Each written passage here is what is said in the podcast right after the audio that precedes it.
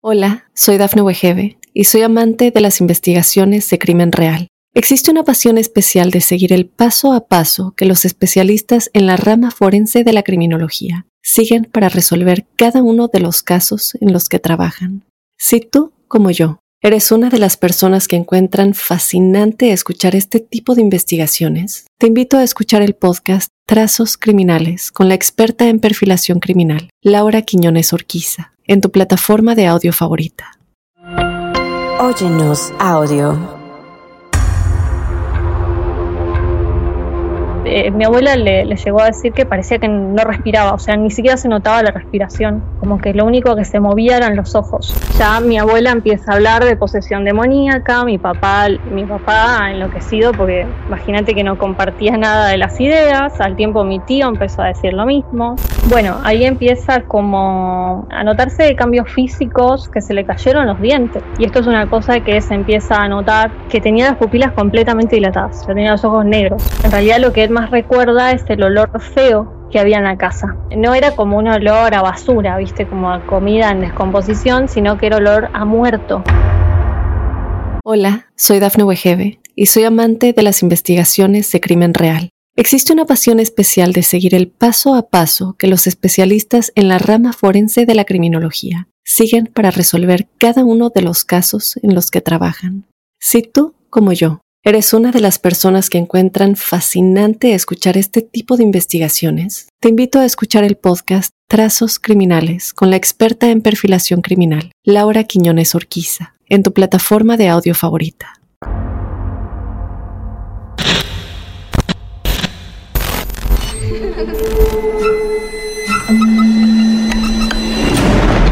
Los seres vacíos nos observan. Hasta hoy se registran muchos reportes de actividad paranormal en él. Veo cosas que no puedo explicar. Hay alguien sentado en esa silla. Está aquí. El misterio está fundamentado en el silencio. Pero ya es hora de hablarlo entre todos. Esto es... Hay alguien en la casa. De Misterio. Es divertido asustarse a veces, ¿no?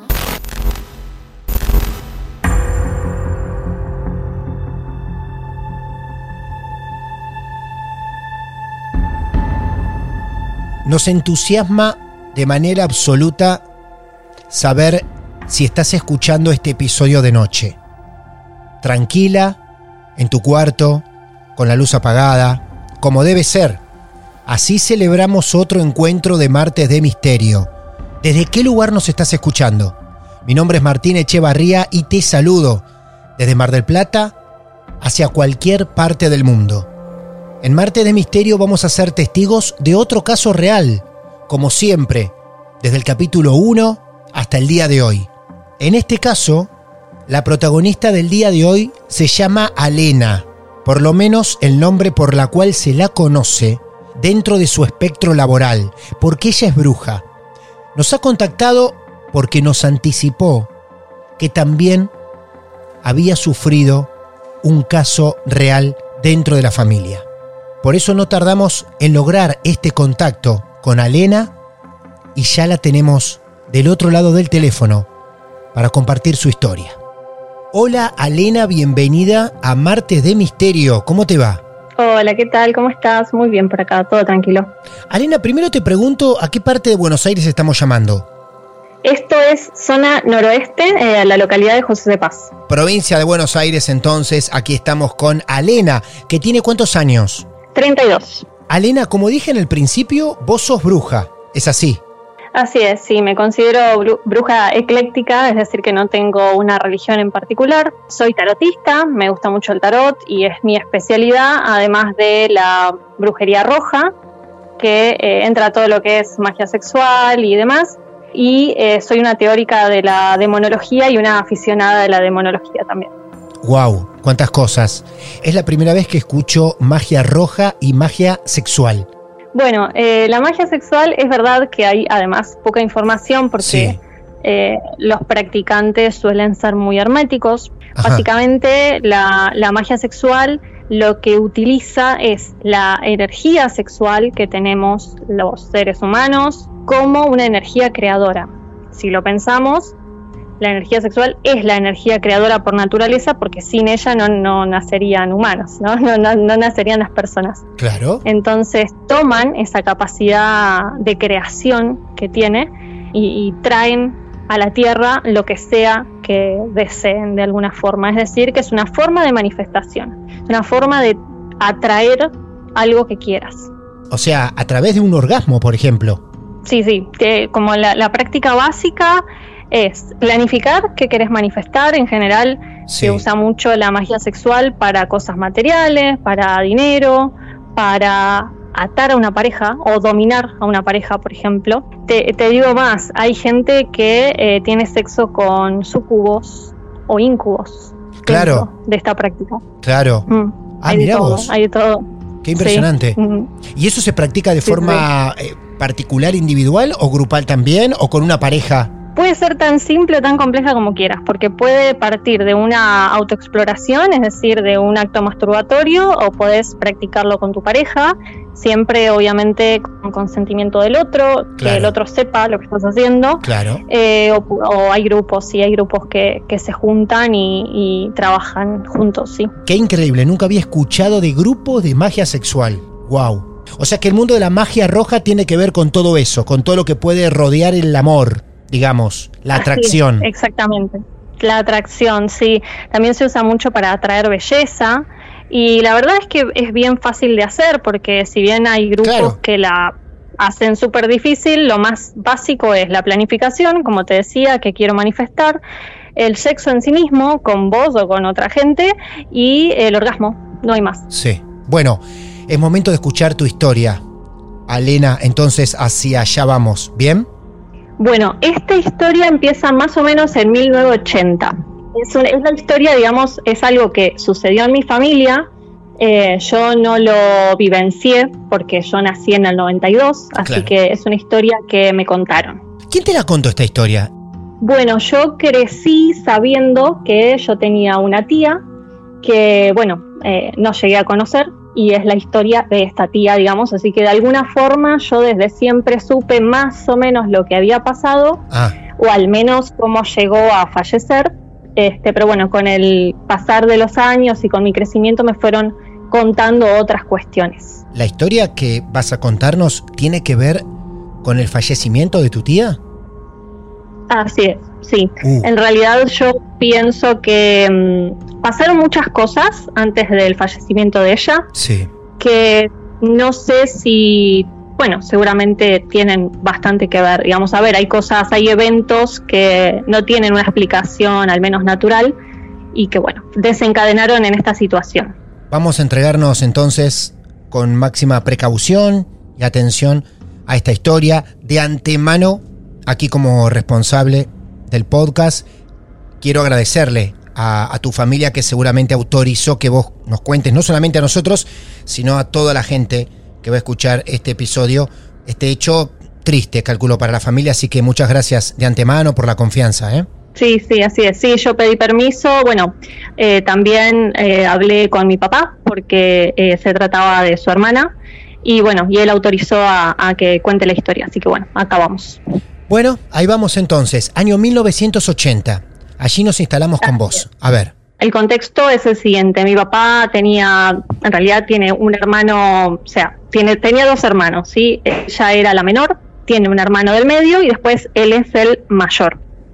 Eh, en el momento, en, como te digo, 1980, en ese momento la menor, que es la que, bueno, de la, la historia de la que vamos a hablar, tenía 17 años.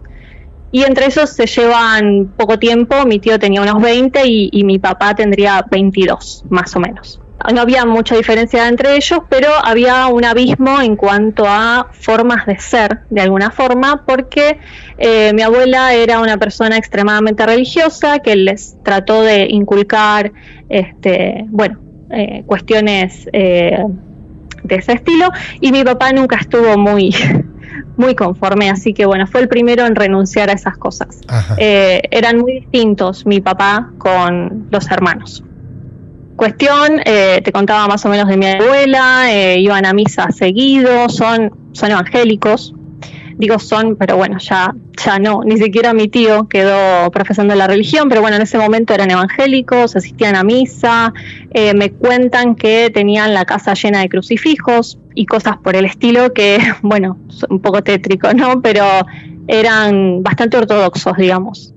Eh, y esto, bueno, me lo cuentan porque yo obviamente, es más, yo de mis abuelos no recuerdo tanto, eh, me acuerdo mucho más de, de mi abuelo que de mi abuela, eh, pero bueno, mi abuelo prácticamente no, no estaba en la casa, trabajaba todo el día, venía de noche y si bien tenía ciertas costumbres religiosas, no era tan ortodoxo como mi abuela. Es como que esa tarea la llevaba adelante ella. Bueno, yo me acuerdo de él cuando ya en sus últimos tiempos, ¿no? Que habrá muerto cuando yo tendría unos seis años, más o menos. Antes de, de empezar como a contar toda la serie de acontecimientos que terminaron en esa espiral de cosas feas, tengo que decir que mi papá ya no vivía en esa casa, ya no vivía con ellos. Mi papá construyó su casa sobre la de mis abuelos. Se casó con mi mamá como a los 18 y bueno, ya vivía con ella en la casa de arriba, que es donde yo me crié. ¿La misma casa y él construye arriba? Exactamente. Ah, sí. bien, perfecto.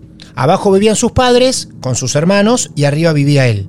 Así es. Bien. Sí. Este, bueno, mi papá se perdió muchas de las cosas de las que fueron sucediendo porque ya tenía chicos, o sea, tenía mis hermanas, yo tengo dos hermanas mayores, y bueno, entre la crianza y todo, no estaba tan presente en lo que respecta a la situación que estaba sucediendo en la casa de abajo, ¿no? En la casa de sus papás. Ahora sí, como que arranco con el principio de, toda la debacle. Él me cuenta que un día eh, mi abuela volvió de una misa, volvió con mis tíos, y notó que su hija se comportaba raro, digamos. Ella empezó a decir que hablaba poco, que eh, podía estar, digamos, gran parte del día solamente respondiendo sí o no, pero como que no se involucraba en las conversaciones. Eso lo nota ella y por supuesto lo nota mi tío también. Decían que a veces tenía como la mirada perdida o que se quedaba como tildada, como si fuese en un estado catatónico mirando un punto fijo, o que tenía lagunas de memoria, no sé, por ahí la mandaban a buscar algo y en el camino se olvidaba. Bueno, cosas que en realidad podrían tranquilamente deberse a una enfermedad mental, ¿no? Sí, sí, seguramente estaba como aislada del mundo, ¿no? De la realidad. Sí, de ese, ese día ya volvió de esa manera y bueno, más adelante te voy a contar otra cosa que después le, le termina contando a mi abuela, a mi papá, de la forma, digamos, ella dice algo eh, que, que pasó, sucedió algo en la misa que en teoría eh, derivó en, en todo este comportamiento, ¿no? Bueno, nada, mi abuela se negaba completamente a llevarla al médico porque siendo excesivamente religiosa decía que si a ella le pasaba algo, que Dios la iba a curar y que, eh, bueno, nada, se negaba a atenderla. Bueno, fue pasando el tiempo, mi papá se empezó a preocupar, más allá de que realmente ya tenía, para esta época ya tenía mis dos hermanas, termina buscando su padrino, el padrino de mi papá era médico. Era cardiólogo, lo que pasa es que él decía, como, bueno, por lo menos que la, no sé, le haga una revisión y que la derive del, eh, con algún psiquiatra o con alguien que él conozca y que pueda profundizar en el Claro. tema, ¿no? Claro, totalmente. Sí, Eh. un médico amigo cerca, como para escapar un poco, ¿no? De, de los límites que ponía su mamá, tu abuela. Exactamente, de, de hecho lo, lo- como que lo hizo en contra de la voluntad de mi abuela porque no, ella se negaba completamente a llevarla al médico y de hecho yo creo que desde el principio ella pensaba que esto tenía que ver con otra cosa también. Al final eh, le hacen los estudios pertinentes porque bueno, el, padrino de mi papá tenía conexión con otros médicos, la terminan llevando a un psiquiatra y no encuentran, digamos, nada a nivel estructural, cerebral, vamos a decir, eh, que pueda indicarles como una enfermedad mental, ¿no? Básicamente los médicos terminaron como atribuyendo toda la edad, porque ella tendría 17, 18 años para este momento.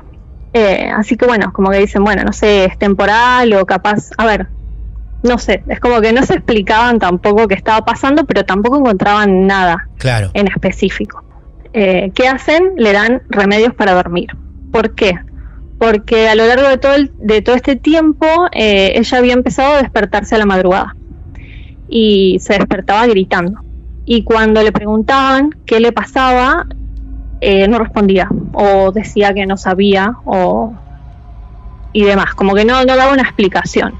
Pero bueno, hasta acá, como te digo, más allá de que por ahí no encontraban nada, todavía podría explicarse como un trastorno mental o algo que eh, aún como no hubieran detectado. Pero bueno, con el tiempo empiezan a, gustar- a pasar cosas más extrañas todavía. Claro, claro, totalmente. Hasta ahí, aparte de lo que podía ser mental, ¿el físico Sí. también denotaba algo diferente o todavía no?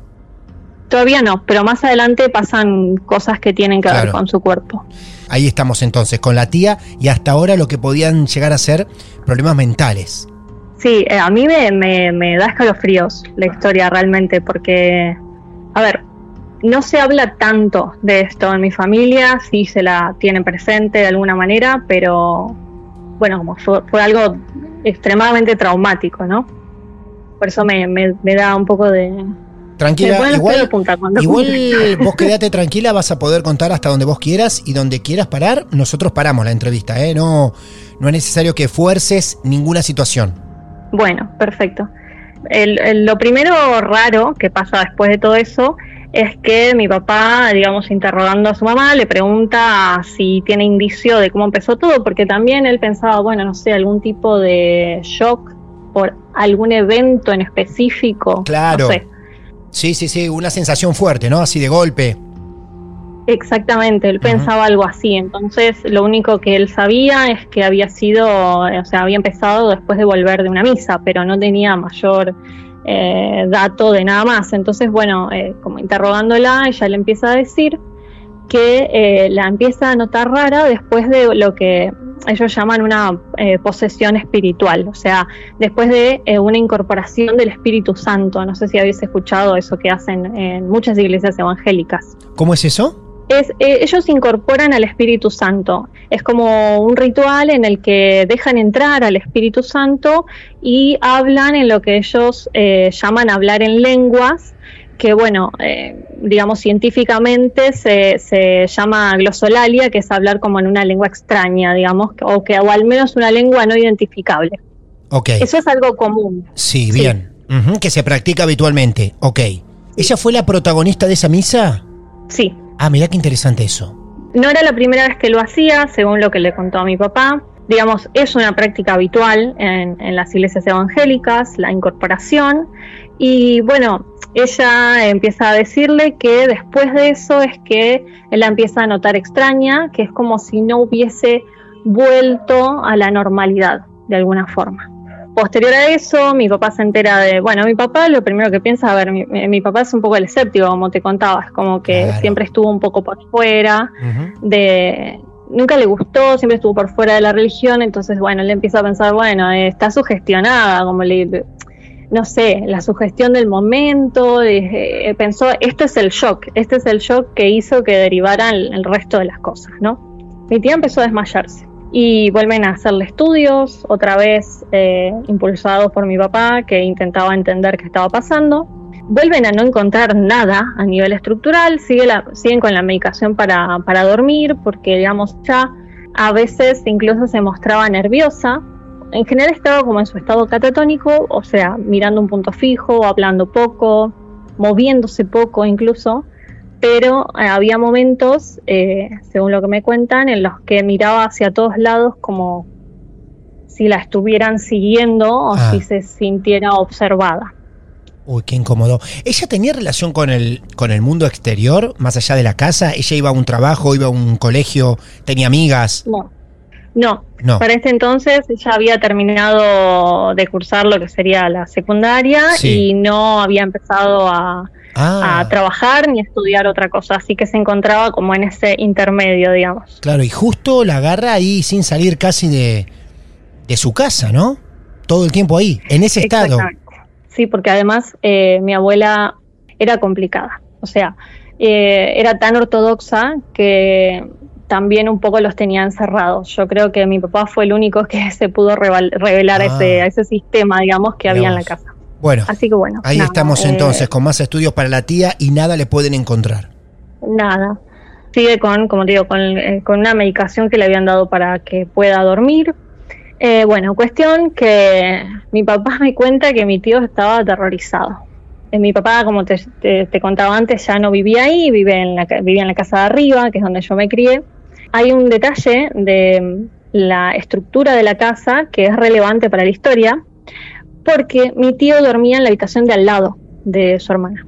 Y eh, esta habitación era bastante particular porque para entrar él tenía que pasar sí o sí por la habitación de ella. O sea, la habitación de él no tenía otra puerta de entrada o de salida que no sea la, la, habitación de ella.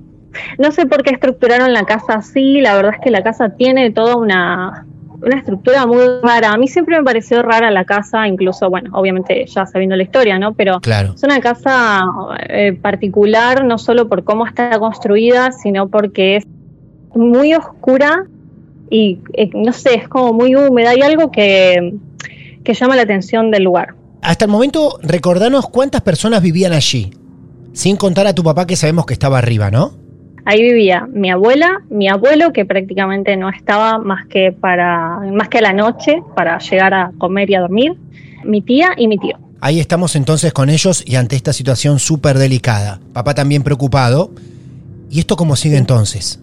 Como te decía, mi tío este, estaba asustado y, y bueno, nada, te conté lo de la disposición de su habitación y demás porque él empezó a decir que ella no hablaba de día, pero que sí hablaba de noche y que él la escuchaba. Claro, su habitación estaba eh, pegada a la de ella, ¿no? Bueno, eso ya era raro, pero eh, más raro todavía si, si tenemos en cuenta que mi tía prácticamente estaba sedada a la noche, o sea, tengo entendido que lo que le daban era suficientemente fuerte como para que se durmiera profundo. Y cómo es que se despertaba y, Claro. y hablaba, ¿no? Claro, totalmente. Cuestión que, que él dice que cuando pasaba por la habitación de ella, que por ahí ella ya estaba acostada, cuando él pasaba para ir a la suya e irse a acostar, la veía despierta. Como que él nunca la veía durmiendo, él la veía despierta, la veía despierta, inmóvil, con los ojos abiertos, por ahí, no sé, mirando el techo, pero despierta. Bueno, y a partir de acá ya mi abuela empieza a hablar de posesión demoníaca, mi papá, mi papá enloquecido porque imagínate que no compartía nada de las ideas, al tiempo mi tío empezó a decir lo mismo, porque eh, él decía que cuando la escuchaba hablar a la noche, era la voz de ella, pero era una voz ronca, como si estuviera afónica. Claro. Imagino a tu tío Sí. en la habitación de al lado intentando dormir a la Sí. noche y escuchándola hablar. Por favor. Qué tremendo. terrible. Y, y bueno, y lo que le pasa con eso. Porque mi tío sufre por lo menos dos eventos fuertes con ella. Con ella. Cuando él empezó a hablar, igual que mi abuela, ¿no? De posesión demoníaca y toda esta historia, mi papá empieza, va, sigue buscando la manera de explicarlo de una forma racional y empieza a decir, bueno, si no habla, ¿será que se le atrofiaron las cuerdas vocales? No sé, no sé ni siquiera si eso es posible a nivel médico, creo que no, pero es como la explicación, eh, la explicación que él encontraba. Lo que pasa es que, bueno, de día lo poco que hablaba, en teoría hablaba con una voz normal. Así que bueno, nada, empezó a pasar que, que mi tío cuando la escuchaba hablar pegaba la oreja a la puerta, obvio, para ver si podía entender lo, Lo que estaba decía. diciendo. Claro. ¿Y entendía Sí. algo él? Bueno, en general siempre él decía que no, como que no distinguía palabras, escuchaba lo- los susurros, o sea, podemos pensar que o él no escuchaba bien porque ella hablaba muy bajo, o que bueno, no sé, o hablaba con, con sonidos sin sentido, o que, o que hablaba en otro idioma. Entonces, hasta el momento, para repasar, papá, que no quería escuchar nada de demonios, la abuela ya empezaba a hablar de demonios y el hermano también. Y la tía siempre seguía igual, incluso hasta peor. Sí, ella después progresivamente empeora, sí. Bueno, eh, entre todas estas noches que él se levanta y pega la oreja a la puerta, eh, porque a ver, mi tío llegaba a un punto que tenía el sueño súper ligero, digo, eh, eh, estaba tan pendiente de lo que pasaba del otro lado que dormía poco y mal, vamos a decir. Claro.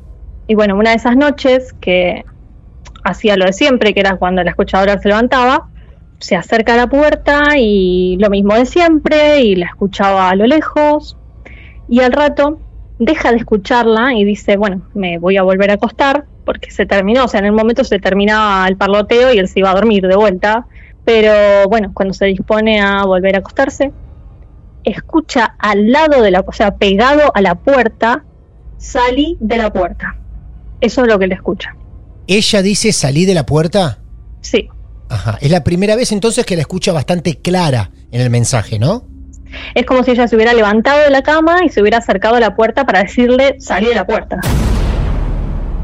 Hola, soy Dafne Wegebe y soy amante de las investigaciones de crimen real. Existe una pasión especial de seguir el paso a paso que los especialistas en la rama forense de la criminología siguen para resolver cada uno de los casos en los que trabajan. Si tú, como yo, eres una de las personas que encuentran fascinante escuchar este tipo de investigaciones, te invito a escuchar el podcast Trazos Criminales con la experta en perfilación criminal, Laura Quiñones Orquiza, en tu plataforma de audio favorita. ¿Qué hizo él? Casi se muere. Uf. Es que debe ser, yo me imagino, y terrible. O sea, y además ni siquiera uno, yo salgo corriendo, pero la verdad es que él no podía salir corriendo porque tenía que pasar por la habitación de ella para salir del, del lugar. Entonces, lo primero que hace es trancar la puerta. Tenía tanto miedo ya que no, no, no quería, no que no, no quería ni abrir la puerta, ¿no? Claro. Aparte, esa puerta que convivía de una habitación a otra. La puerta estaba cerrada y él la escucha a su hermana del otro lado diciendo eso, salí de la puerta. El tipo se paró y la trabó. Sí, la, tra- la trabó con un baúl. Es un baúl gigante que todavía está en la casa de, de mi abuela. Qué impresionante. Eh, es más, todavía está en su habitación ese baúl. Yo hace menos de un mes estuve ahí y, y sí. Claro, no tenía cerradura, entonces lo primero que él dijo es la trabo. claro. Lo peor de todo esto es que él escuchó eso bien cerca de la puerta y, y empezó a pensar cómo sabía que yo estaba al otro lado de la puerta escuchando.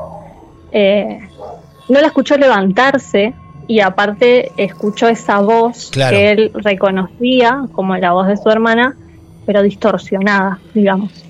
Así que bueno, ese, ese fue el primero como de los eventos terribles Sí. que, que Sí. le tocaron a él, ¿no? Y que al otro día le contó a mi papá y que, bueno, eh, nada, estaba realmente aterrorizado al punto incluso que mi tío, por ejemplo, empezó a dejar de ir a estudiar. Él, él, él estudiaba en la universidad y dejó de ir a estudiar para no tener que entrar en la habitación de ella de noche, porque él llegaba muy tarde. O sea, cuando ya estaban Ah, todos no. acostados, llegaba casi a las 12 de la noche. Claro. Y él no quería pasar por la habitación de su hermana. No, No, por Dios. Estás describiendo una situación de terror magnífica. Pero se siente, ¿eh? sí. Se siente la incomodidad. Mm. Sí, sí, él abandonó una carrera para no pasar por la habitación de su hermana. Y te digo que yo hoy lo veo a mi tío y, y claro, el comportamiento que tiene creo que es consecuencia de Ah. gran parte de lo que vivió. Bueno, eh, una tarde mi, mi abuela no estaba eh, y mi tío sube corriendo a buscar a mi papá. Le dijo que eh, su hermana estaba tirada en el, en el piso, en el medio del comedor, con los ojos abiertos, que no se movía y que no hablaba. Muy pocas veces además él, él aceptaba quedarse solo con ella, básicamente. Pero bueno, de día es como que lo, lo intentaba o lo aceptaba en ocasiones, ¿no? Eh, mi papá baja, lo que mi papá se acuerda es que ella tenía las pupilas dilatadas. Y esto es una cosa que se empieza a notar con más frecuencia. O sea, es una cosa que todos empiezan a dar cuenta, que tenía las pupilas completamente dilatadas. O sea, tenía los ojos negros. Se asustan, eh, mi papá va y busca a su padrino, eh, eh, este, el médico que, eh, que te contaba al principio, y cuando vuelven se encuentran con el siguiente panorama. Ella durmiendo, durmiendo, metida en la cama, durmiendo, y mi tío encerrado en su habitación. Y no quería salir. Él no quería no solo salir. no quería salir, no respondía. No, Ah, no respondía. no. Se dieron cuenta que estaba encerrado porque él, después de que se cansó de trancar la puerta con el baúl, se terminó comprando una cerradura y la puerta estaba cerrada del lado de adentro, así que bueno, eh, dijeron, está dentro de la habitación. Pero ellos ingresaron hasta la habitación de tu tía y desde ahí Sí. le golpeaban a tu tío para que salga. Claro, y ella Y- estaba, sí, y ella estaba durmiendo. Ella eh, en algún momento volvió a la cama y se acostó a dormir. Ajá. ¿Y él nunca respondió? Les costó que abriera la puerta. Mi papá dice que, no sé, según él habrán estado una hora y media con él encerrado, por lo menos. Les abre, estaba pálido, se dieron cuenta que había estado llorando, no quiso contar qué había pasado, no les contó No. nunca. O sea, no, a mi tío no le pudieron sacar una palabra de lo que había pasado. Y desde ese día él intentaba directamente no estar en la casa. O sea, ahí fue cuando mi tío empezó a desaparecer porque dijo, no me importa de día o de noche, ni quiero estar. Y ese es el segundo evento terrible que le pasó a él. Y que no contó demasiado. Suena terrible y encima no tenemos detalles porque no lo quiso contar demasiado. No, no, no. Bueno, ahí empieza como a notarse, a, not- a notarse cambios físicos. Me contaron que le dio gingivitis, que se le cayeron los dientes. Es incluso mi tía tenía 20 años, 21. Se le cayeron varios dientes por una gingivitis que, a ver, ¿cuánto tiene que pasar? ¿Cuánto tiempo tiene que pasar con uno con gingivitis para que se le caigan los dientes? No una persona tan joven, además. Es como si se hubiese desarrollado la enfermedad en tres días, ¿me entendés lo que te digo? Mi papá me dice que ella es como si cada vez pareciera más una anciana, porque además eh, no teniendo ningún tipo de actividad, no saliendo de su casa, no haciendo nada, había perdido masa muscular estaba como muy delgada. Imagínense que iba de- de- del patio a, la cocina y, y a la cama, o sea, no, no hacía mucho más. Es como que siempre estaba despeinada, obviamente no, no, no había un cuidado extremo en su aspecto. Estaba muy flaca, tenía los bracitos, mi papá se acuerda de los brazos, como los brazos huesudos, ¿no? Él me cuenta que lo más raro, lo que a él le parecía raro era que tenía eh, la panza hinchada, como si, no sé, si estuviera embarazada de dos meses. Ah, La panza hinchada. a pesar de lo huesuda que estaba, empezaba a notarse como una leve panza. ¿Qué decía tu abuela hasta ese momento? Mi abuela llevaba sacerdotes. Se ponían a rezar y, y- y quizás iba al sacerdote con alguien más. Eh, pastores, ¿no? Porque eran evangelistas. Eso. ponían a rezar, generalmente alrededor de la cama, y nunca reaccionó a, a nada. O sea, eh, mi abuela le contaba a mi papá que es- ella se congelaba. Lo único que se le notaba eran las pupilas súper dilatadas que le pasaba en ocasiones. Se quedaba eh, viendo un punto fijo, no reaccionaba. Eh, mi abuela le, le llegó a decir que parecía que no respiraba, o sea, ni siquiera se notaba la respiración. Como que lo único que se movía eran los ojos. Claro. nunca reaccionó a absolutamente nada. Y a veces cuando los pastores se iban se levantaba y, y deambulaba como en costumbre.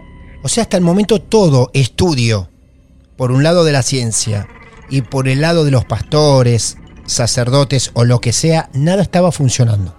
nada. Hasta el momento no habían encontrado nada relevante eh, y ahí es cuando mi papá empieza a ser testigo de algunas cosas en realidad lo que él más recuerda es el olor feo que había en la casa no era como un olor a basura, viste, como a comida en descomposición, sino que era olor a muerto. Entonces él empezó a pensar que en la casa había ratas muertas en algún lado y empezó a buscar. ¿Por qué? Porque, bueno, mi tío, viste que te conté que había abandonado su carrera y demás, y empezó a acumular cosas. Mi tío en el galpón empezó a juntar cachivaches, digamos. Entonces, bueno, nada, la casa se empezó a llenar de cosas y mi papá dijo, esto es una mugre, debe haber ratas muertas en algún lado pero bueno, como que no era constante y no era en toda la casa, sino en lugares específicos en donde tal vez él buscaba y no había nada Claro. realmente. Qué incomodidad para tu papá, ¿no? Viviendo en ese lugar, con tu tío en ese estado, tu tía también, son sus hermanos, tu abuela, su madre, creyendo que estaba poseída. O sea, ¿cómo estaría también la cabeza de, de tu viejo, no? Sí, aparte tenían mis hermanas chiquitas, eh, una de mis hermanas nació justo cuando empezó todo esto, la otra nació dos años más tarde y nada, y tenía los bebés y bueno, sí, sí, eh, era una situación heavy. Sí. Con el tiempo, eh, en uno de los diagnósticos, perdón, en una de las revisiones médicas, sale el diagnóstico de leucemia. Y eso fue porque vieron algo específico que dijeron esto no está bien y ahí fue la primera vez que encontraron algo, digamos, a nivel médico. Y falleció rápido, realmente, porque falleció a los 23. Qué tremendo. Mm. Qué tremendo. Seis años fue prácticamente un, un suplicio poder vivir de la forma que vivió tu tía. Sí, sí, sí, porque no tenían respuestas desde ningún lado, eh, en el sentido de que los médicos no encontraban nada en específico, más allá de darle medicación para sedarla de alguna forma, para que no estuviera tan nerviosa o para que pudiera dormir profundo por estos despertares que tenía en un principio. y bueno, los pastores la verdad que tampoco habían aportado mucho más allá de la voluntad porque no, ella no respondía a ningún tratamiento, ni médico ni espiritual, digamos. Es muy llamativo cuando el diagnóstico se da y se tiene que dar, aparece. Pero si hubiese tenido algo dentro del campo de la medicina mucho tiempo antes, hubiera salido también. Claro, claro. Sí, Claramente cuando tuvo que aparecer Sí, la sí. enfermedad, apareció, se detectó y lamentablemente terminó así, pobrecita. sí. Antes no salió nada. Es increíble. Nada, no podían encontrar nada en específico. Todo a partir de la misa. Sí, sí. Posterior a eso y posterior al deceso y demás, mi papá quiso guardar alguna foto que tenían. Bueno, no había muchas, ¿no? Por la época. Pero mi tío no, las, no se las quiso dar. Es más, mi tío le dijo que las tiró. Mi tío le dijo, yo no, no, las tiré, no, no, no quiero guardar las fotos. Mi papá no, piensa que son mentiras pero él se acuerda de una foto incluso que le sacaron durante uno de sus episodios, digamos, de catatónicos, lo llamo yo, porque es como ese estado de, de inmovilidad, ¿no?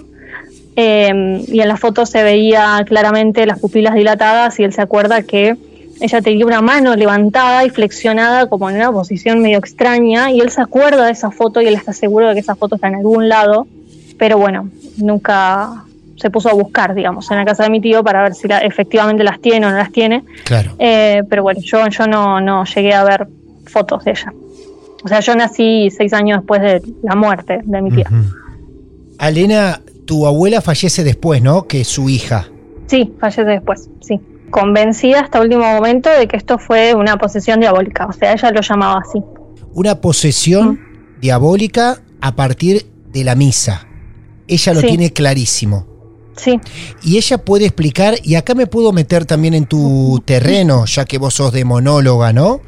Ahora, ¿puede Sí. ocurrir eso en una misa? Que el que estemos esperando sea el Espíritu Santo y no sea precisamente eso lo que llega? sí, de hecho yo lo que pienso de todo esto es que ella incorporó una entidad del astral. Ajá. El astral es, es, digamos, es un término que, que se usa mucho en el ocultismo y que hace referencia es a, a ese otro plano, que no es el plano terrenal en el que nosotros vivimos, el que nosotros habitamos, sino que es un plano que está por encima y que tiene un estado vibratorio distinto al nuestro. Bueno, de ahí es de donde salen todas las entidades quizás inteligentes, pero no humanas. O sea, no creo que haya incorporado un muerto. O sea, creo que había otra cosa. Entonces, a partir de esta historia, ¿es que vos te metés en este campo y transitar estos caminos esotéricos también? Sí, la verdad es que la primera interesada fue eh, mi hermana del medio, digamos, que siempre le gustó el esoterismo. Y ya cuando yo era chica, me acuerdo, no sé, tendría 8 o 9 años, ella ya compraba libros sobre el tema.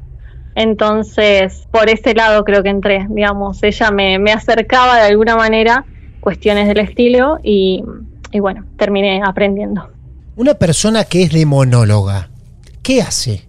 Bueno, hay de todo. Hay gente que se dedica a eh, trabajar como exorcista, se puede Sí. decir de alguna forma, Claro. sacando entidades de los cuerpos de la gente.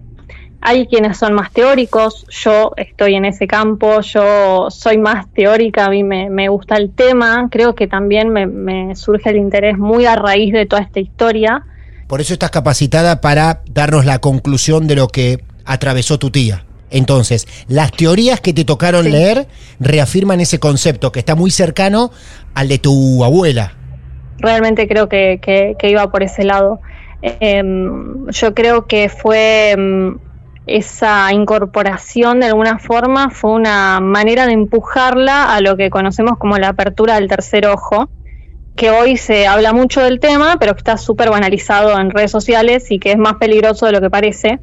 Básicamente porque abriendo el tercer ojo estamos eh, vibrando en una sintonía que nos puede llevar justamente a percibir lo que hay en ese otro campo astral y tener contacto con esas entidades que, bueno, desconocemos, ¿no? Realmente creo que es peligroso. Nada, es muy loco, por ejemplo, que hoy yo veo gente que, ¿cómo abrir el tercer ojo? Y a mí me parece una locura Claro. porque no todo el mundo está está, está preparado. Hay gente que lo abre a propósito, con meditaciones, con sustancias incluso. Hay gente que lo abre de forma accidental, con eventos traumáticos o con estados alterados de conciencia, que creo que fue el caso de, ella.